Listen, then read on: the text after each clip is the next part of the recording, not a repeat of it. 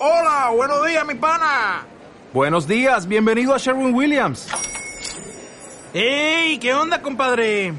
¿Qué onda? Ya tengo lista la pintura que ordenaste en el ProPlus app. Con más de 6.000 representantes en nuestras tiendas listos para atenderte en tu idioma y beneficios para contratistas que encontrarás en aliadopro.com. En Sherwin Williams somos el aliado del PRO.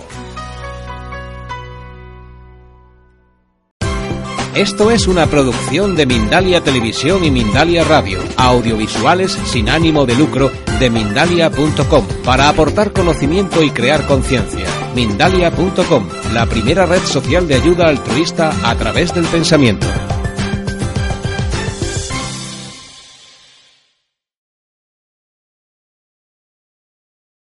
Vamos a hablar de la microbiótica, que es un término, lo, digo claramente por si eh, alguien ha oído hablar de ello, pues estupendo, y si no, pues mm, que sepáis que es un término nuevo, recientemente acuñado por un, colectivo de personas, entre las que mm, estoy yo, y llevamos unos años eh, investigando cuál es la relación armoniosa y equilibrada entre los microorganismos que pueblan la Tierra y el ser humano, y la regeneran y la, y, la diseñan, y nosotros como humanos. Esa relación mm, consciente, respetuosa, amorosa entre ese mundo micro invisible y el mundo macro visible, eh, pues mm, la, la llamamos así, microbiótica. Es una palabra nueva para un concepto nuevo que aglutina a un montón de corrientes de medicina, biología, ecología, eh, diseño, arte, muchas cosas, gastronomía, terapias, etcétera. Hay un libro que hemos editado. eh, bueno, aquí ah, vamos a ampliar un poco lo que significa la microbiótica. Eh, por un lado es una corriente científica porque está basada en investigaciones eh, de vanguardia de los últimos 30 años eh, en el que están demostrando cómo ese tipo de microorganismos que nos rodean y que somos también eh, son los verdaderos artífices de la evolución en el planeta y también en gran medida la fuente de, soluciones de muchos de los problemas que tenemos tanto ambientales como internos, personales, como seres humanos. Entonces, bueno, ahí veis unas definiciones que si podéis hacer dos cosas a la vez, las mujeres seguro que sí, los hombres no lo sé, eh, pues podéis leer y escucharme a mí y si no, pues hacer lo que os parezca mejor, lo que os parezca más interesante. Eh, entonces, bueno, finalmente, aquí está el libro. Desgraciadamente no han llegado de la editorial. No tenemos para vender casi, me quedan dos o tres allá abajo en Vegetalia, en el stand de Vegetalia, pues si os interesa probar también los productos que estamos desarrollando, que, que tampoco se venden de momento. Y este es un poco una, el equipo de colaboradores que han participado en el libro. Eh, como veréis, hay mucha gente que toca campos muy diversos. Eh, pero básicamente nosotros dividimos la microbiótica en dos grandes bloques. El bloque externo, como os decía, en la relación entre el ser humano y el hábitat, en la biosfera, y el bloque interno entre la relación del ser humano con su salud y sus propios microorganismos. Microbiótica exterior, microbiótica interior. Esas son las dos partes también del libro.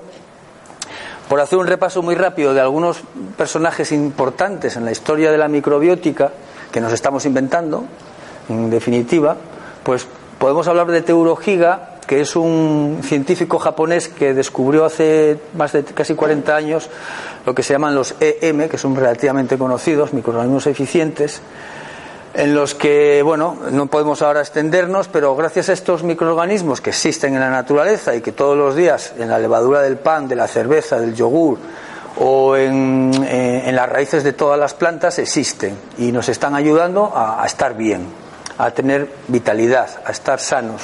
Esos microorganismos también son capaces de comerse el petróleo, la radiactividad, la polución, limpiar el agua, limpiar la tierra. Se están usando para, para mejorar la- desde, desde la agricultura ecológica orgánica, mejorar, mejorar el campo eh, y en muchos ámbitos de la salud.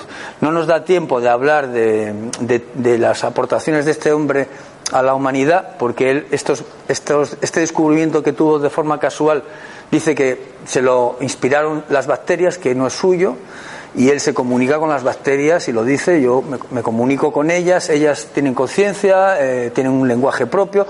después, desde la Universidad de Princeton, se ha descubierto que esto es verdad. Y bueno, el que tenga la capacidad de activar su conciencia microbiótica, pues puede hacerlo. Yo os invito a que por lo menos lo intentéis. Y una de las maneras maravillosas de, empezar a hacerlo es que cuando vayáis a comer os pongáis las manos en, el vientre y bueno, el que tenga la costumbre de hacer una oración que la haga, pero si no, simplemente poner las manos en el vientre y en silencio sentir que les vas a dar de comer a todos esos bichitos o gente pequeña que tenemos dentro, que son diez veces más que células humanas en nuestro cuerpo, pues ya es una forma de conectarnos con ellas. Ahora, si además de eso sabéis los alimentos que les gustan, los que no les gustan, los que les sientan bien y las refuerzan, los que les sientan mal y las, y las debilitan, pues todavía podéis adaptar mejor vuestra alimentación a esa relación simbiótica de interdependencia. No me puedo extender, como os digo, en, las, cosas concretas de, de cada uno de estos padres, un poco de la microbiótica, Voy a ir así muy rápido. Jairo Restrepo es un eh, ingeniero agrónomo colombiano que está desarrollando una verdadera revolución en el mundo. Se pasa el año dando cursos por todo el mundo. En España viene una o dos veces y mueve cientos o miles de personas. Y lo que este hombre está haciendo es ayudar a los campesinos, en, principio de Sudamérica, a tener instrumentos para poder cultivar sus tierras y, cuidar de su ganado sin depender de las multinacionales y de los productos que éstas nos venden. Jairo enseña técnicas muy sencillas y básicas para aprender a fabricar los propios fertilizantes. Para que os hagáis una idea, con la caca de la vaca, de una vaca, se pueden, eh, se pueden fertilizar 10 hectáreas. Su página web se llama Caca de la Vaca, por si os interesa. Entonces, bueno, a mí esa, esa parte escatológica de hablar de la caca es uno de mis temas favoritos. En fin, eh, porque en la caca, cuando hacemos caca, el 60% de esa caca son bacterias vivas. ¿eh? Y hoy en día hay una línea que se llama la terapia bacteriológica, no es bacteriofóbica, que es lo que nos pasa a todos, que tenemos bacteriofobia porque nos lo han contaminado desde, desde, los, desde la cultura oficial. La mejor bacteria es la bacteria muerta, por no hablar de los virus o de los gérmenes, que parece que son todos malos, y es al revés. Hay muy pocos que sean malos. Y si hay alguno malo para nosotros, porque a uno se contagia de un virus y la otra persona no, eso nos está dando una señal de que tenemos un campo, un, campo global desequilibrado y debilitado. Y entonces tenemos que mirar a ver cómo de forma global organizamos ese campo para que ese virus que hace una función que para nosotros es mala, pues no nos, no nos haga ese daño. Bueno, Jairo ha desarrollado junto con otros ingenieros y, y científicos de Sudamérica lo que se llama la agricultura regenerativa. Y como os digo, pues es una revolución auténtica a este señor. Os recomiendo cuando viene a España, que ha estado hace poco, si os enteráis que vayáis a alguna de sus conferencias, porque es una especie de subcomandante Marcos sin, sin pasamontaña, eh, cuestionando eh, el sistema tal y como nos gusta ver a nosotros a alguien hacerlo, con bastante contundencia y claridad y, información. Entonces, bueno, yo voy pasando porque no me, puedo, no me quiero entretener. Como os digo, nuestra cultura es bacteriofóbica, Vivimos en un mundo en el que la tecnología nos ha vendido que los antibióticos, los productos de limpieza bactericidas, la higiene esta aséptica de lavarnos, todo, ducharnos todos los días con champús, desodorantes bactericidas, todo esto como que qué bien, qué limpito estoy. Y no es así. O sea, hace poco, hace unos años, se hizo un estudio clínico en, Brasil, en, una, en, Sao Paulo, en una de las favelas más pobres, se estudiaron más de 200 niños, de los que viven ahí tirados en descalzos y sin casa, o con familias, como os ponéis, con problemas de nutrición y demás, y a otros niños de una de las colonias más de mayor poder adquisitivo de Sao Paulo. Los niños de esa colonia, de esa urbanización, con guardia jurado a la entrada y todo lo demás, estaban todos enfermos, de alergias, problemas autoinmunes, todo tipo de problemas. Y los niños de las favelas, ninguno estaba enfermo. Tenía un sistema inmunológico potentísimo. ¿Qué es lo que está pasando aquí? Algo está pasando que hace que un niño desnutrido aparentemente esté sano y un niño sobrealimentado y sobreprotegido en un contexto, los brasileños se duchan tres veces al día de, limpieza, estén enfermos. Yo dejo ese dato simplemente ahí y eso tiene mucho que ver con nuestro sistema inmunológico que básicamente lo fabricamos aquí gracias a nuestras bacterias. Y si nuestras bacterias están machacadas eh, por, por, todas estas agresiones constantes que les hacemos, pues tendremos un sistema inmunológico débil. Ya no voy a entrar en la comida y la alimentación, que de eso ya hablará Palmira. Lo que sí voy a mencionaros, básicamente algo que ya hemos hablado un poco más en profundidad en la charla anterior, es lo que nosotros llamamos la nutrición simbiótica. Dentro del marco de la microbiótica, que decimos que está en este libro, eh, como una corriente que abre una nueva conciencia muy amplia. Hay una línea nueva que, aplicada a la alimentación, la llamamos nutrición simbiótica, que también es nueva. Es la relación consciente de nuestra alimentación para poder estar nutridos y sanos desde el punto de vista celular humano y desde el punto de vista microbiano de las bacterias y microorganismos que tenemos dentro de nosotros. Esa relación simbiótica de nutrición para alimentar a esos dos a esas dos conciencias, a esos dos sistemas que, que, que, no podemos decir que uno es nuestro y el otro como el huésped y el anfitrión. Bueno, pues no es así. No, no somos nosotros los anfitriones y ellas los huéspedes. No, no, somos un conjunto indisoluble, una unidad en la que si nos quitaran esos microorganismos nos moriríamos automáticamente, como se ha demostrado en pruebas eh, de laboratorio con ratones. Bueno, desde la nutrición simbiótica reconocemos que básicamente somos seres de luz, seres de energía, seres de, información. Entonces, eh, en ese sentido, el 90%, por decir algo, somos eso. La otra parte, en la que se alimenta de materia, de agua, de, de, nutrientes o micronutrientes, pues necesita unas condiciones especiales. Entonces, bueno, eh, desde la nutrición simbiótica hablamos de que, como os digo, que somos un colectivo simbiótico en el que tenemos aproximadamente, no, no, eso está mal, no sé qué esto, somos unos, entre 1 a 10 billones de células humanas y hasta 100 billones de, eh, de microbios entre comillas. Eh, eso está ahí funcionando dentro de nosotros y principalmente un 90% en nuestro intestino.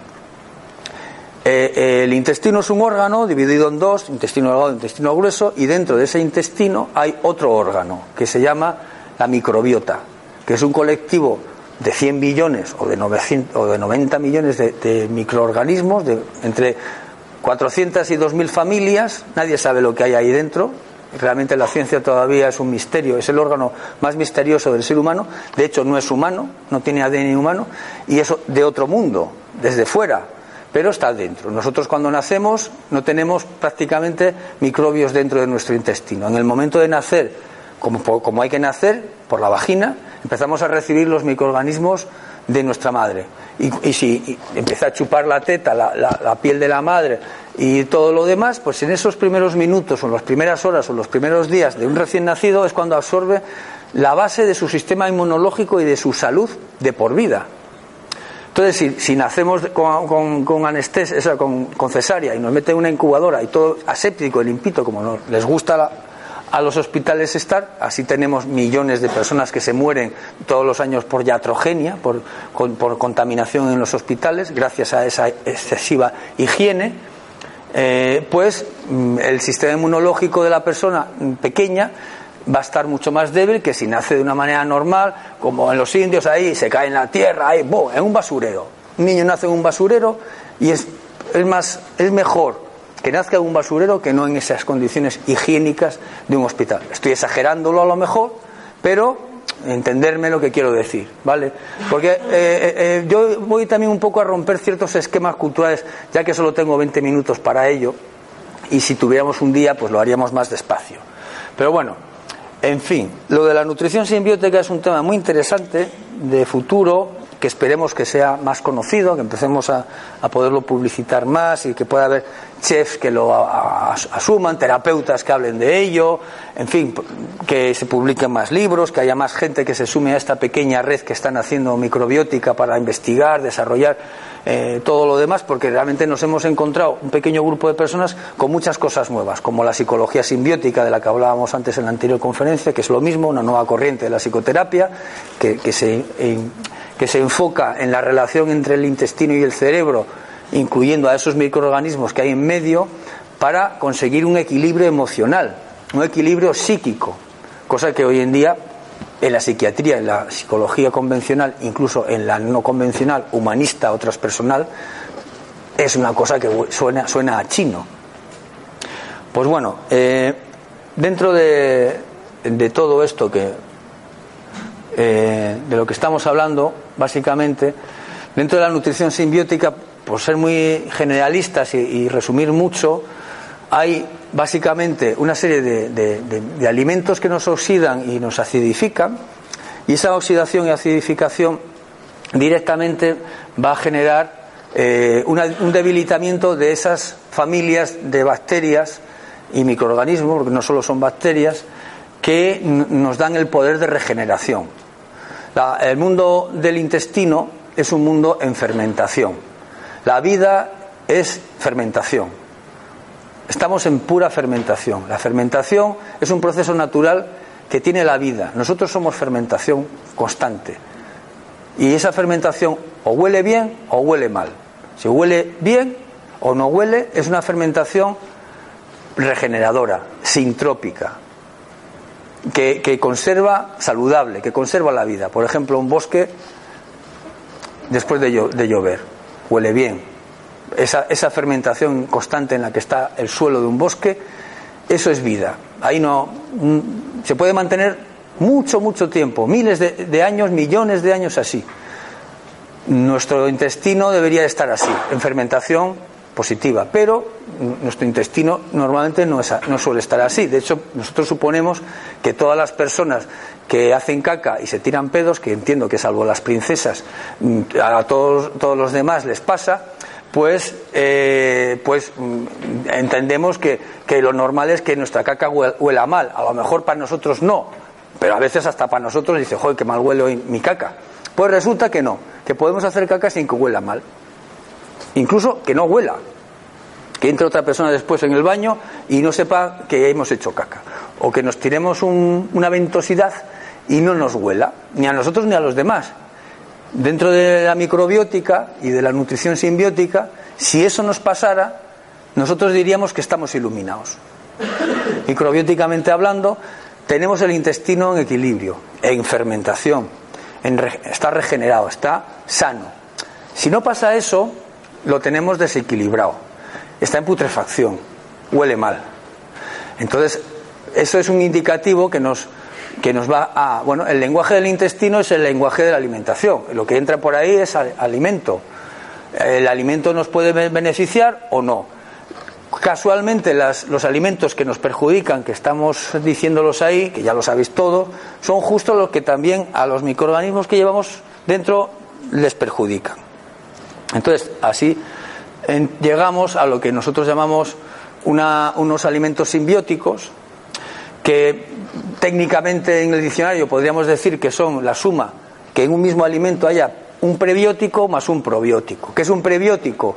Pues es un alimento que a nosotros no nos sirve, no nos nutre, pero a las bacterias de nuestro intestino sí. Por ejemplo, las fibras, las fibras de un, de un cereal. Ahora, es la, la- salvajada de, tomarse, porque, porque hay mucha ignorancia, también en la medicina natural, eh, porque uno tiene, no tiene fibra, porque en su alimentación no come, no come productos integrales, eh, pues tómese salvado. ¡Hala! Tómese salvado.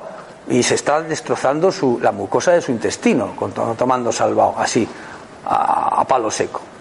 No, no, eso es una barbaridad. Entonces lo digo, pues alguno está tomando salvado, que, se olvide de tomar salvado, que se tome un arroz integral o una avena integral, que se tome los alimentos integrales que ya lleva el salvado dentro y, nos tenemos y nos podemos evitar eh, los problemas intestinales de desgarro de la mucosa que nos puede generar tomar fibra pura.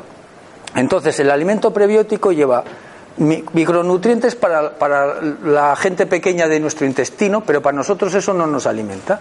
Y los probióticos son seres vivos, es un alimento que está vivo, está fermentado, está vivo, que lleva primos hermanos de los que llevamos nosotros, de los que tenemos nosotros en el intestino. O sea, seres vivos que van a reforzar la población que siempre está en desequilibrio y débil de nuestro intestino y alimento para los que ya viven ahí. Eso es una alimentación, un producto, un alimento simbiótico, el que junta esas dos cosas a la vez. Nosotros también diríamos que además de eso, si, ese alimento también lleva micronutrientes esenciales de vitamina, minerales, enzimas, aminoácidos, etcétera, pues todavía mejor. O sea, esas tres cosas, micronutrientes, productos, alimentos, eh, eh, bacterias vivas y fibras que van a alimentar a nuestro intestino, esas tres cosas en un alimento lo hacen simbiótico. Alimentos, dentro de la nutrición simbiótica, nosotros eh, insistimos mucho, recomendamos mucho que introduzcamos en nuestros hábitos alimenticios los alimentos fermentados. Porque no es tradición en nuestra cultura de España, a lo mejor en Alemania sí, o en otros países europeos nórdicos, o en Asia, por supuesto, incluso en Sudamérica, pero aquí en España, pues alimentos fermentados, a ver, ¿cuál es? El yogur, bueno, si lo haces tú, sí, pero como lo compres de, industrial, está irradiado, pasteurizado y tal, ahí no hay ningún probiótico y lo demás es publicidad engañosa. Cualquier alimento que esté pasteurizado no lleva probióticos. Punto. Lo demás es publicidad engañosa. Entonces, algunas aceitunas, algún queso que esté, que, que esté artesanalmente hecho sin pasteurizar, la cerveza artesana, que no sea industrial, la sidra, pues sí, hay unos cuantos, pero como veis, aquí hay algunos de los que mencionamos, de tradición oriental sobre todo, que nos pueden sonar a chino. Afortunadamente hay alguna empresa en España, como, como Vegetalia, que tenemos por aquí alguna persona de, esa empresa, que son empresas eh, pioneras en promocionar unos alimentos fermentados que, que no están de moda, que de entrada se fabrican porque los, dueños consideran que son buenos para la gente, aunque no sabemos cómo se van a vender y han tenido y tendrán que aguantar mucho tiempo hasta que eso se, se hagan popular. Estamos en, una tendencia emergente ya, pero que ahora están de moda los superalimentos. Hace cuatro años no veríais ningún rótulo de stand que pusiera superalimentos, hoy ya hay media docena. Hoy no hay ningún eh, eh, rótulo que ponga alimentos fermentados en ningún stand. Pero ya veréis como dentro de unos años habrá unos cuantos. De momento ni siquiera los del raw food eh, y, los, y los grandes gurús de la, de la, de la alimentación y vegana, como el David Wolf, que, reciente, va a venir dentro de pocos días a Barcelona, que es una estrella, mm, hablan, ni, ni recomiendan, ni entienden lo que son los alimentos fermentados, que son crudos. Una col fermentada de seis meses, que lleve fermentado en un bote seis meses, tiene más alimento que recién cogida de, la huerta. Entonces, recomendamos encarecidamente que pongáis alimentos fermentados en vuestra dieta e incluso lo ideal es que lo a, aprendáis a hacerlos vosotros mismos. Que no queréis, no podéis, no sabéis, o lo que sea, comprarlos y meter una cucharadita de un chucrut o de unas verduras fermentadas o de un miso en vuestra comida. Y si es posible en las tres que hagáis al día, pues mejor, porque eso os va a ayudar muchísimo a mejorar lentamente toda vuestra salud general. Y igual los alimentos fermentados líquidos, que ahí estáis viendo algunos. Y, y, bueno, pues esto es una cosa que está emergiendo y que, bueno, nosotros llevamos unos años investigando y también, aparte de hablar, pues hacemos. Tenemos un pequeño laboratorio artesanal y hemos desarrollado unos superalimentos fermentados, un poco de diseño, partiendo de cultivar, extrayendo de algunos eh, alimentos tradicionales fermentados la población de microorganismos que hacen esa fermentación. Y eliminando el soporte material de, dichos fermentos, los cultivamos juntos y generan un campo que nosotros llamamos BIR, que traducido de una manera un poco libre eh, del latín podríamos decir que significa la virtud de la fuerza, la vitalidad, el chi, el ki oriental, es el vir latino. Y a esa, a esa raíz vir pues estamos ahora que no los estamos vendiendo porque desgraciadamente no nos han llegado los, papeles de sanidad y de Bruselas definitivos que están a punto de llegar, pues estamos desarrollando algunos productos, de momento tres, que ahí en el stand de Vegetalia en el que estamos podéis probarlos gratuitamente, no, no, no podemos vender nada ah, en este momento, pero es toda una nueva línea, tanto de alimentación concentrada, porque con una botellita de estas tenéis para un mes, eh, diluido en agua como de, eh, de regeneración. Bueno, creo que aquí termina mi conferencia. ¿Qué, hora es? Ah, bueno, todavía que voy un poco, pero voy a permitirme tres minutos más. Con esto lo que os queremos decir es que mm, intentéis salir de esta conferencia recordando alguna cosa que os pueda ser útil para vuestra vida concreta, cotidiana, para mejorar vuestra, vuestra salud eh, a partir de hoy. Y esa, y esa cosa concreta, yo, para resumirla, porque aquí hay tantas cosas, yo mismo he dicho un montón y ahora ya diré otras, otras muchas más, y saldréis de aquí, iréis a muchas más y, luego todo eso se olvida. Pero si cogiéramos una de esas cosas y la adaptáramos a un nuevo hábito en nuestra vida, pues yo estaría encantado y feliz. Y ese hábito no cuesta dinero solo atención, ni siquiera tiempo casi, solo atención. Ese hábito, por ejemplo, de poneros las manos aquí cuando antes de comer y mandarles una un sentir de gratitud y agradecimiento a esas bacterias que van a hacer el trabajo de partir todas las cadenas de, proteínas y de eh, aminoácidos complejos que nosotros no podemos absorber de los alimentos que comemos en, mucho, en micronutrientes mucho más sencillos. Son verdaderos alquimistas que que consiguen fabricar de, productos que no tienen aparentemente nada que ver las vitaminas, minerales, enzimas, aminoácidos que nuestro cuerpo realmente necesita. Esos microorganismos que hacen ese trabajo anónimo, les ayudemos, les queramos o no, aunque les estemos machacando todo el día con agua, con cloro, con productos, pues eso, el azúcar sobre todo, los productos lácteos, los derivados de, de alimentos industriales, que tanto la carne esta las grasas estas saturadas, hidrogenadas, en fin. Todas estas cosas que entiendo que sabéis de qué hablo, eh, ¿para qué vamos a hablar de lo que ya sabemos? Pues hablemos de, lo, de esto que es algo que creo que es un poco novedoso y que, insisto, conectaros con vuestros microorganismos, los que tenéis dentro, porque ellos están conectados con los de fuera. Y hay un campo de conciencia planetario de vida, de amor, de, de, regeneración, que, puede, que es una revolución. Si pudiéramos conectar con esa conciencia microbiótica que llevamos dentro y que está fuera a la vez, con esa conciencia, y nuestra pequeña mente pensante pudiera pararse por un instante y desde ese silencio pudiéramos, desde el vientre, por eso los orientales dicen, deja de pensar y baja la atención al vientre, desde ese vientre pudiéramos conectar con ese campo de frecuencias, podría pasar cualquier cosa, sobre todo si un número suficiente de seres lo hicieran a la vez.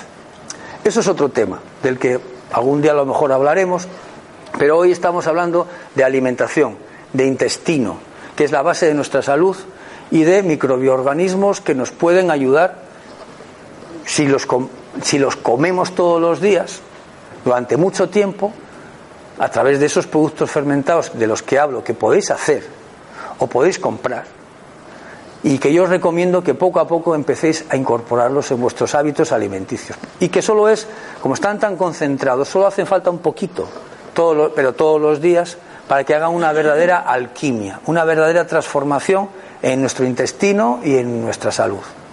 Y bueno, luego si tenemos un ratito y queréis hacer alguna pregunta, me, me lo decís. Ya dejo paso a, a mi amiga Palmira. Me gusta antes de, empezar a concretar cosas, irnos a, temas más científicos, con algo también más sutil. A mí me gusta ir de lo sutil a lo concreto. Entonces, hacernos ver eh, qué es realmente lo que hace nuestro intestino cada día. Pues hace, eh, un, hace primero un trabajo de integrar el entorno. Tenemos que pensar bueno, hablo más alto tenemos que pensar que cuando comemos estamos integrando el universo en nuestro cuerpo. Entonces nuestro intestino va a discriminar, tiene que hacer una labor muy fina, muy inteligente, decir esto sí y esto no. Eh, y es una membrana, es una fina capa solamente unicelular eh, de muy pocos milímetros. Y esa fina capa yo lo veo como casi un velo, un velo inteligente, que hace que separemos eh, el exterior del interior. Por tanto, entendemos que en nuestro intestino incorporamos el universo en nuestro cuerpo. Vamos a hacer materia nuestra, pues las células de una lechuga, de una manzana, todo eso lo vamos a incorporar. Por eso hay que seleccionar muy bien qué cosas de nuestro entorno, de nuestro universo queremos hacer nuestras, queremos conformar, queremos eh, tener y ser estructuras como palacios preciosos o, bien, bueno, como material de escombro, a veces digo yo. Y eso está en los nutrientes, en los alimentos que podemos seleccionar y tener a nuestro alcance. Así que primero integramos el entorno, después discriminar y después separar y reflexionar. Eso es lo que, hace eh, cuando defecamos, pues hay parte de lo que hemos comido que no nos interesa y va a salir de nosotros. Ahí también hay eh, mucha parte de los eh, problemas también psicosomáticos, también hay problemas físicos, lo que es una intolerancia, una alergia, soy muy reactivo con el exterior, soy muy reactivo con lo que me rodea o no. Entonces, bueno, empiezo con esta parte. Fijaros eh, que el intestino hace todas estas cosas, todas estas funciones. Para mí realmente el afrontar la mayoría de las patologías hay que empezar por ver el intestino de esa persona y tratar de restaurar y de reparar. Y así vamos a generar eh, una gran salud, unos grandes resultados de salud. Primero hemos visto eh, absorción de nutrientes y eliminación de desechos. Y esto lo que va a hacer nuestro organismo es primero una función de limpieza y de detoxificación. Eh, para mí muchas de las patologías también que tenemos en las sociedades desarrolladas son por causa de exceso de toxemia. ¿Entendéis? Entonces, si, afrontamos eh, limpiezas orgánicas eh, frecuentes o pautadas, podemos liberarnos de muchas de las patologías.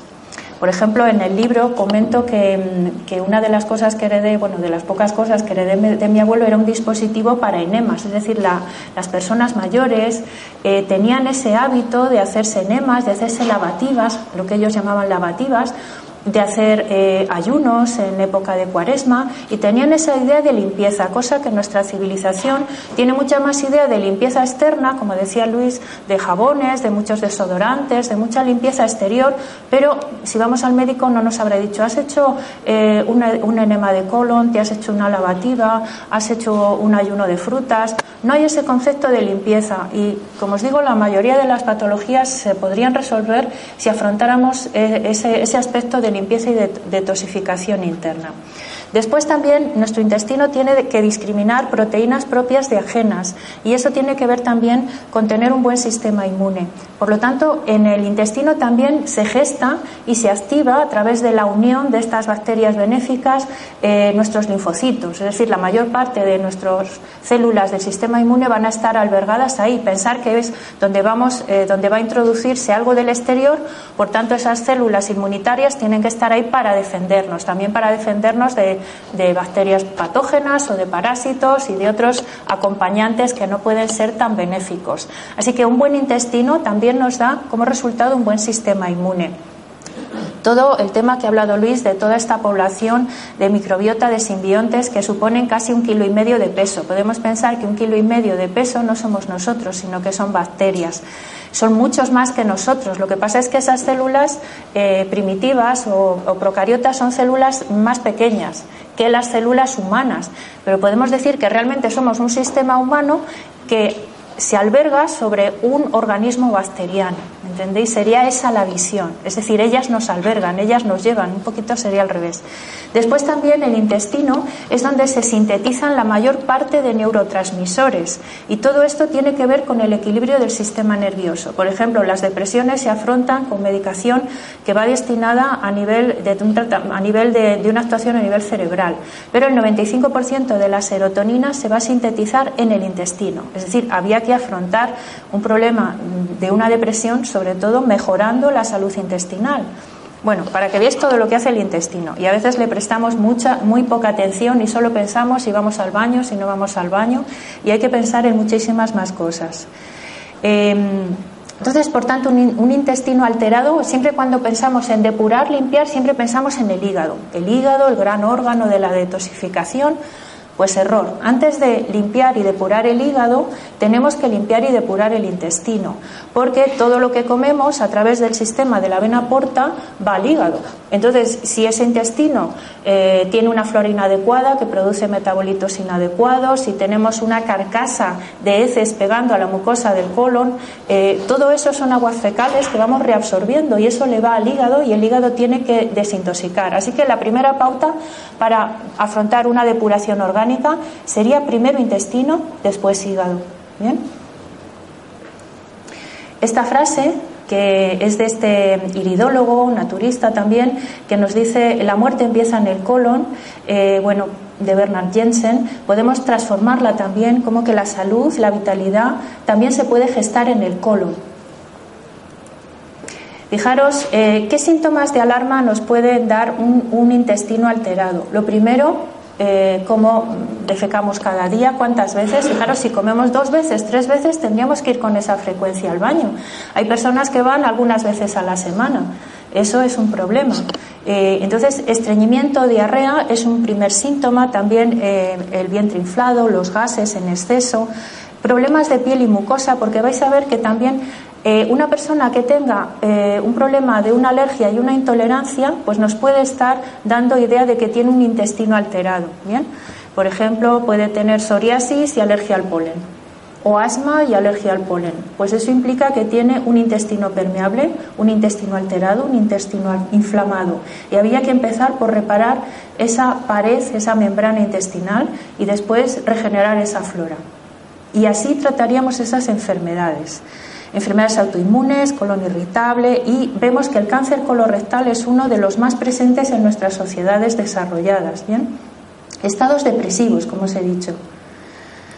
Bueno, y este autor, que no todo el mundo le conoce, un médico inmunólogo, que para ver cómo mejoraba eh, su, trabajo de trasplante de órganos, pues empezó a interesarse no solamente en el tratamiento farmacológico, sino en eh, la nutrición y es eh, el que habla de que estamos haciendo una dieta muy inadecuada y por eso se va a lo que llaman la dieta original o la dieta paleolítica y excluye el gluten de la dieta, que son eh, los, glutes, los trigos actuales están muy alterados respecto a los trigos originarios. Eh, también habla de que cuando calentamos se originan moléculas que nuestras enzimas no pueden digerir, sobre todo recordar la temperatura de 110 grados, que cuando pasamos se forman unos compuestos que a nivel enzimático no los podemos digerir y pueden ser moléculas eh, inflamatorias y que alteren, irriten la mucosa intestinal. ¿no? Entonces nos habla cómo realmente la mayoría de las enfermedades eh, son patologías por eliminación de tóxicos que acumula nuestro organismo. A nivel de colon nos pueden dar desde una colitis, una enfermedad de Crohn, u otras patologías, pero también estos tóxicos el, organismo trata de eliminarlos, hace un esfuerzo de eliminación a través de piel, que puede ser acné, psoriasis, o a nivel de bronquios, porque puede ser un asma o una bronquitis. Bien, por tanto, tenemos que eh, tener esta idea de limpieza si queremos afrontar también la salud.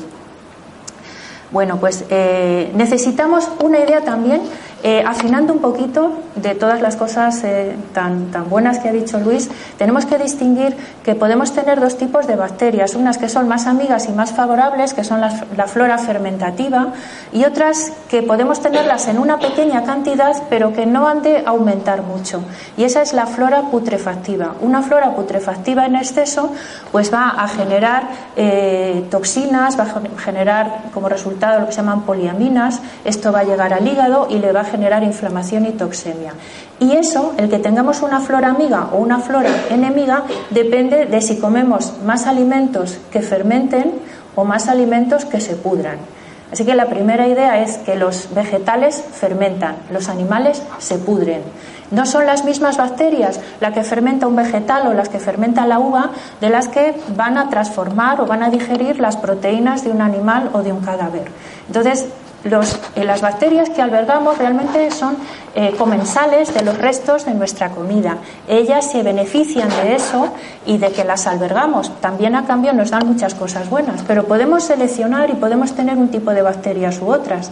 El organismo humano está mucho más adaptado para la flora fermentativa y, para un predominio de alimento vegetal. No quiere decir que hay personas que no son vegetarianas y puedan ingerir algo de alimentos animales. El problema es la proporción de consumo de alimentos animales en nuestra cultura actual, en nuestras sociedades desarrolladas actuales, que se alejan mucho de las recomendaciones de la pirámide de la dieta mediterránea, por ejemplo, que hablan de consumir carne una vez a la semana. Y en carne me refiero a carne tanto como tal, como en embutidos o como en otras formas. Yo veo muchas amigas o personas cómo comen las familias y la gente le da a los niños todos los días embutido o cenan embutido, queso. Comer carne, entiendes, comer un solomillo y eso a lo mejor lo comen una o dos veces en semana, pero están comiendo esto todos los días en una cantidad muy grande. Y esto nos va a generar una flora no tanto fermentativa, sino putrefactiva. Y esa flora va desplazando a la flora buena y ya nos va generando alteraciones a nivel intestinal. Es un primer hábito a cambiar esto ya lo ha contado Luis, la importancia de, nacer eh, por el canal del parto natural, eh, porque ahí el, intestino del niño es estéril. La siembra de bacterias se va a hacer en el momento del nacimiento, con la flora de la vagina de la madre, con la piel de la madre. Entonces, por eso es tan importante el nacer por ese canal, porque se va a sembrar esa flora que se llama residente. Después tenemos otras floras de paso. Esa flora residente es la que predomina en la persona a lo largo de su vida, es una huella, es única de cada persona y eso va a depender mucho de este momento. Así que hay dos cosas importantes, tanto eh, el parto vía vaginal como la lactancia materna, que ayuda a que se desarrolle correctamente ese intestino. El intestino del niño es poroso, es permeable. ¿Para qué? Para que absorba todos los nutrientes de la madre, pero para que absorba la leche de la madre, con una caseína que tiene una proteína pequeña adaptada a la asimilación del bebé. Si se le da una caseína vacuna, que hay en una leche maternizada, eso va a generar una mala digestión, van a quedar trozos sin digerir que pueden atravesar ese intestino permeable y ese niño va a ser más susceptible de padecer problemas alérgicos, dermatitis atópicas y otros problemas. España es uno de los países con mayor índice de, cesáreas, eh, mm, sobre todo en relación a los países europeos que, que, la rodean. Hay alrededor de un 25% de cesáreas. De hecho, la gente ya muy alegremente se programa su cesárea como cosa muy buena y la verdad es que esto para la salud del niño no es tan bueno. Bueno, así que la madre tendría que prepararse antes del nacimiento de su bebé para ya tener una buena flora intestinal. Bueno, esto también nos lo ha contado Luis, de que podemos hablar del ecosistema humano, de todas esas bacterias que nos acompañan. Y aquí os hablo de esta flora, eh, de esta microbiota, de esta flora endógena residente, que es el 90% de la flora total que habita el tubo digestivo. Y luego hay una flora de paso que podemos mejorar a través de estos también alimentos eh, probióticos y todo esto, ¿no?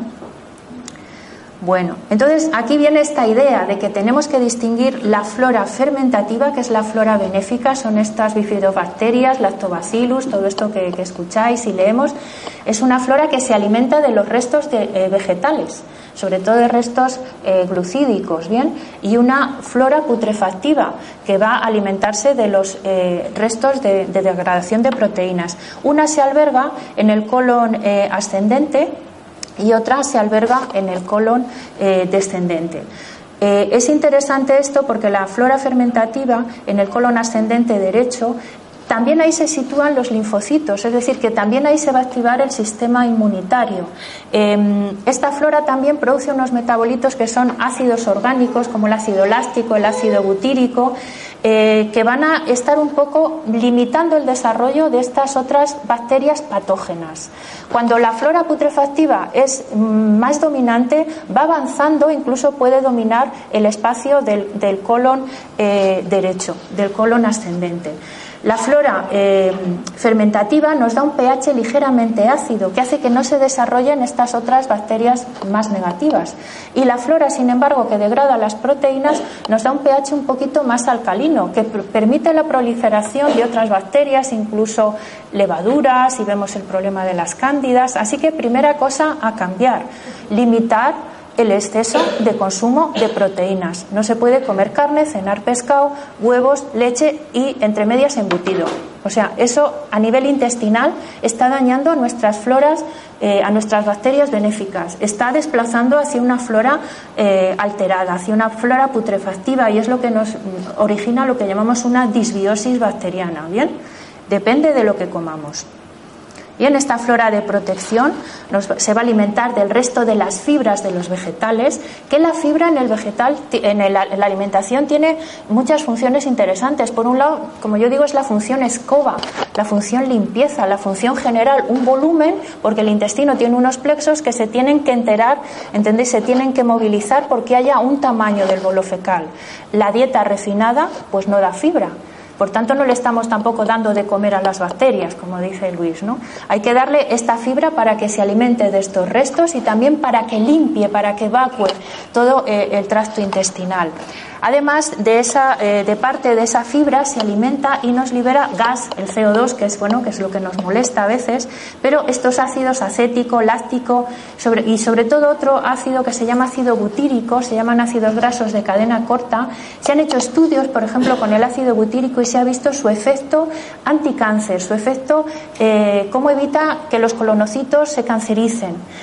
Eh, además, estos ácidos orgánicos eh, de cadena corta son utilizados como fuente de energía por las células del colon, es decir, les sirve de alimento, les sirve también de protección frente al desarrollo pues bueno, de una cancerización. Así que fijaros la importancia de la fibra en la dieta, pero de la fibra en el propio alimento, no lo que decía él de, bueno, como refinado, que es como arroz blanco, como pan blanco, como pasta, como pizza, y luego como voy estreñida, pues tomo, tomo fibra. Eso no es, ¿entendéis? La naturaleza ha diseñado el alimento entero, con su germen, con su fibra. Lo demás es un recorte. A nivel de nuestras células lo van a sufrir como un recorte en nutrientes, ¿bien? Bueno, esta flora de putrefacción que nos va a generar productos alcalinos, nos va a generar estas aminas eh, aromáticas nauseabundas, el amoníaco, estas poliaminas, putrescina, cadaverina, fijaros con esos nombres ya vamos mal. Si se inyectan en un conejo estas aminas, lo matan. Claro, el conejo es más pequeño que nosotros, pero nos están auto, autointoxicando porque esto va al hígado después, ¿eh? que tiene que eliminarlo a través de enzimas hepáticos. Efectos beneficiosos, pues bueno, eh, por un lado, producir, sobre todo, alimentarse de estos restos de fibra de nuestra dieta y producir estos ácidos grasos de cadena corta, que son utilizados como fuentes de energía para la célula del colon y también como protección frente a la cancerización efecto barrera, es decir, ellas tienen su nicho ecológico, es decir, cuidado que aquí estamos nosotros, para que no proliferen, por ejemplo, las cándidas, que en pequeña cantidad están bien porque se alimentan de metales pesados que puede haber en nuestra dieta, pero si proliferan tenemos problemas. O las mismas bacterias putrefactivas, como la coli, como el proteus, están ahí en pequeñas cantidades. Bueno, Estáis ahí y hacemos un poco de barrera. No proliferan eh, otros, otras bacterias. También segregan sustancias antimicrobianas. Fijaros, un niño que tiene infecciones repetidas, en vez de darle un antibiótico, había que darle un probiótico o mejorar esa flora fermentativa. Porque esas bacterias van a generar, además del ácido láctico, que tiene un efecto bactericida, la bactericina, que es un producto que generan las bacterias como, eh, como un antibiótico. ¿Comprendéis? Así que para tener un buen sistema inmune y no padecer infecciones repetidas, lo importante es tener una, una buena flora intestinal. También nos dan varias vitaminas, por ejemplo, la vitamina K para la coagulación, eh, la B12. Por ejemplo, hay gente que es vegana, que no come nada animal, eh, y si tiene una buena flora intestinal, sus bacterias van a sintetizar B12. Yo tenía una alumna vegana que además se negaba a tomar ningún suplemento de B12 y estaba perfectamente tenía una buena flora intestinal. Entonces, las bacterias van a sintetizar ellas mismas esa B12 que, que va a ser aportada a la persona. Secreción enzimática. Otra cosa que dice Luis y me, gustó mucho escuchársela, es que cuando tenemos muchas bacterias benéficas nos sentimos más vitales, más vivos. Y es que esas propias bacterias tienen muchos enzimas. Eh, la vitalidad de una persona se expresa en su capacidad enzimática. Un niño cuando nace tiene multitud de enzimas. Cuando una persona va envejeciendo tiene menos enzimas. Así que los alimentos vivos y las bacterias vivas nos van a aportar esos enzimas que nos van a dar energía y vitalidad. Sobre el sistema inmune, como os digo, es que el origen de, un buen sistema inmune está ahí. Eh, la mayoría de los linfocitos se están alojando ahí, entonces, mm, y tiene muchas más células inmunitarias que otros órganos que tienen que ver con el sistema inmune, como el timo o como el bazo. Bueno, aquí vemos esta fina capa delicada de 25 a 30 milésimas de milímetro. Este digo es una capa unicelular. Eso es la membrana de absorción del intestino. También es importante tratar primero el intestino, porque imaginaros, decimos ahora nos gusta tomar suplementos, si quiero tomar omega 3, si quiero tomar omega 6. Si esa membrana intestinal no está eh, bien, si hay una alteración, no va a absorber. Entonces lo que nos estamos gastando en suplementos va a ser inútil. Lo primero es reparar, mejorar esa membrana intestinal. Y hay un gran problema que, bueno, poco a poco se va escuchando más y que tenemos que atender, que se llama la permeabilidad intestinal. Ahí veis una imagen de las células intestinales con sus eh, vellosidades intestinales para aumentar la superficie de absorción, porque si la pusiéramos extendida todos esos 7 metros de intestino con esas microvellosidades, nuestra eh, superficie de absorción sería como un campo de fútbol. Imaginaros qué cantidad de superficie y es muy fácil que algunas zonas estén alteradas y tengan huecos, es lo que llamamos un intestino permeable o pinchado. Y ahí veis un esquema, en la parte de la izquierda está bien, hay unas uniones que van uniendo, enganchando como una especie de grapas entre una célula del intestino y otra, y a la derecha veis huecos. Y en esos huecos pueden pasar eh, trozos de proteínas sin digerir, que será un alergeno. El organismo lo va a reconocer como una sustancia extraña y va a generar reacciones alérgicas, pero pueden pasar bacterias, parásitos u otras sustancias o tóxicos. Entonces, lo primero es reparar esa membrana intestinal. ¿Y qué cosas van a alterar y van a hacer esos huecos y esos agujeros en la membrana intestinal? Eh, parece ser que un 70% de la población tiene intestino permeable, intestino pinchado, y eso nos va a dar problemas alérgicos y enfermedades autoinmunes. ¿Queréis hacer una prueba para saber si tenéis o no vuestro intestino pinchado? Pues mañana cogéis un vaso de agua al levantaros y la primera saliva la escupís, la dejáis caer en ese vaso. Si está bien vuestro intestino, ese agua que, sale, esa saliva, tiene que ser transparente. Si aparecen hebras, hay mucosidad o espesor, esa saliva refleja cómo están también vuestras mucosas intestinales. Quiere decir que tenéis un intestino inflamado y que tenéis permeabilidad intestinal, en mayor o menor grado, eso se puede ir reparando. Aquí están todas las patologías que se relacionan con un intestino alterado desde un Crohn a una colitis a una artritis reumatoide, que es una enfermedad autoinmune. Las enfermedades autoinmunes se relacionan con este intestino que tiene huecos y deja pasar pequeños trozos que no hemos digerido o de gluten o de caseína o de eh, moléculas que se han agregado por el tratamiento térmico. Todo eso pasa y nuestro organismo lo reconoce como un antígeno y va a poner en marcha todo el sistema inmune para eh, destruirlo. ¿Bien? Así que alimentos a evitar, pues los glútenes actuales, mejor irse a, unos trigos originarios y la caseína de la, de la leche. ¿Cómo podemos reparar? Hemos visto un poco el problema. Pues hay cosas que lo van a reparar. Por ejemplo, la glutamina, que es un aminoácido que está presente en, esas células intestinales, en ese tejido conectivo intestinal, y es como una especie de albañil que va poniendo ladrillos para reparar esos huecos. Bien, así que alimentos que tienen glutamina, la col, la col que ha hablado eh, Luis, y además está fermentada, pues mucho mejor. Pero bueno, en principio la col, las espinacas eh, también tienen mucha glutamina y la harina de algarroba. Esos tres alimentos son muy ricos en glutamina y los podemos tomar en alimentos, también lo hay en suplemento. Así que primero, antes de, primero tendríamos que hacer reparar la tubería, reparar esa membrana intestinal, después sembrar los probióticos o tomar alimentos con probióticos. No nos olvidemos que primero tengo que reparar.